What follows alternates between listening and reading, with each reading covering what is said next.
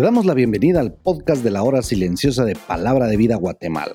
Es una gran bendición para nosotros poder compartir la palabra de Dios contigo. Te animamos a que puedas escudriñar el pasaje del día de hoy y descubras los desafíos que Dios tiene para ti.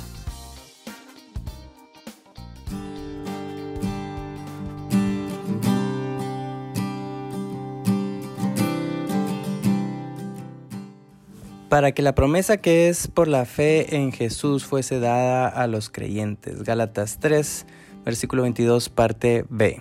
Muy buenos días, soy Héctor Salazar y gracias a Dios Él nos permite comenzar una semana más. Hoy seguimos estudiando en este podcast el libro de Gálatas, el capítulo 3, del versículo 15 al versículo 22.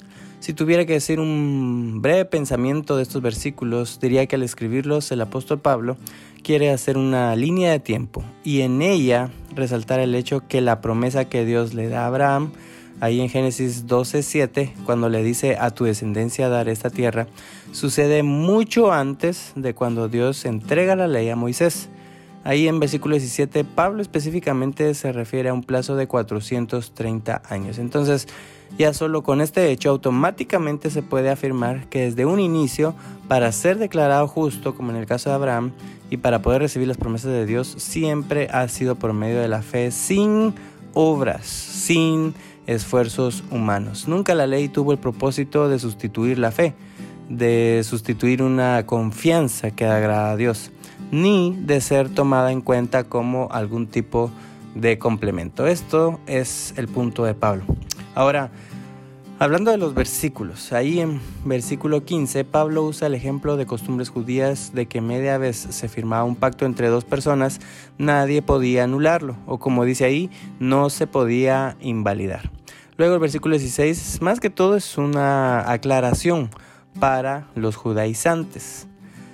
Versículo 17 es en donde ya tomando en cuenta los 430 años de diferencia, Pablo quiere dar a entender que Dios no va a abrogar, o sea, anular una promesa hecha por él con una ley que también él entrega posteriormente. ¿Por qué? Porque básicamente sería como no cumplir su palabra y Dios no es así. Dios siempre cumple lo que promete.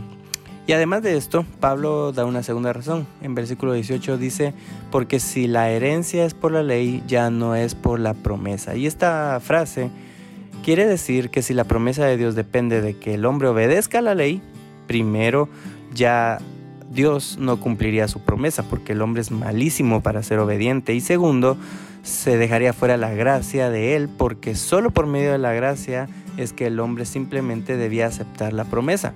No se le está pidiendo hacer nada más a cambio. Ahora, aquí viene el versículo 19 y nos aclara el propósito de la ley. ¿Para qué sirve? Y ahí dice que fue añadida, o sea que es un suplemento o una ayuda a causa de las transgresiones. Transgresiones, dígase pecados. Es como que Dios va a cumplir su promesa y nada va a cambiar eso, pero le da algo que sirve para que el hombre se dé cuenta que es un ser que falla y que no puede pretender vivir así, o sea, con fallas y pecados delante de un Dios santo. Entonces ahí es donde entra la ley y le muestra al hombre su pecado. Y aparte el versículo agrega el detalle que la ley fue ordenada, o sea, entregada por medio de ángeles en mano de un mediador. Este mediador es una referencia a Moisés, quien fue quien recibe la ley. Y con versículo 20 podemos entender una diferencia. Dios para dar la ley usó un mediador, dígase ángeles, dígase Moisés, pero para dar la promesa se valió de uno solo, o sea, él mismo. Finalmente, en versículo 21 y 22 se confirma que entre la ley de Dios y la promesa de Dios no hay ningún conflicto. Ahí dice que en ninguna manera la ley es contraria a las promesas de Dios, porque termina aclarando que si la ley pudiera vivificar, o sea, darnos vida eterna, entonces la justicia vendría por obedecerla, pero eso dejaría fuera la fe. Al contrario de esto, es la fe en Jesucristo la llave para recibir o mm, simplemente aceptar por gracia esta y muchas promesas más de parte de Dios. Por eso, vívelo. Quiero tomar el siguiente concepto. La ley fue dada por causa del pecado. Ese fue el propósito de Dios para la ley y veo que en nuestra vida sigue siendo así. ¿Te recuerdas que en Salmos 1, versículo 2 dice, sino que en la ley de Jehová está su delicia y en su ley medita de día y de noche? ¿Por qué se deleita en la ley? ¿Por qué medita de día y noche? Porque uno en la Biblia encuentra las cosas con las que le fallaría a Dios y uno entonces puede evitarlas. También te recuerdas de Josué 1.8 que dice más o menos la idea de que nunca se apartará de tu boca este libro de la ley. O sea, ¿cuál es el beneficio de conocer, meditar y hablar la ley de Dios? Ahí dice, harás prosperar tu camino y todo te saldrá bien. ¿Cuánto necesitamos la ley de Dios para no pecar contra Él? Entonces, usa la ley de Dios para no pecar y para crecer en tu fe.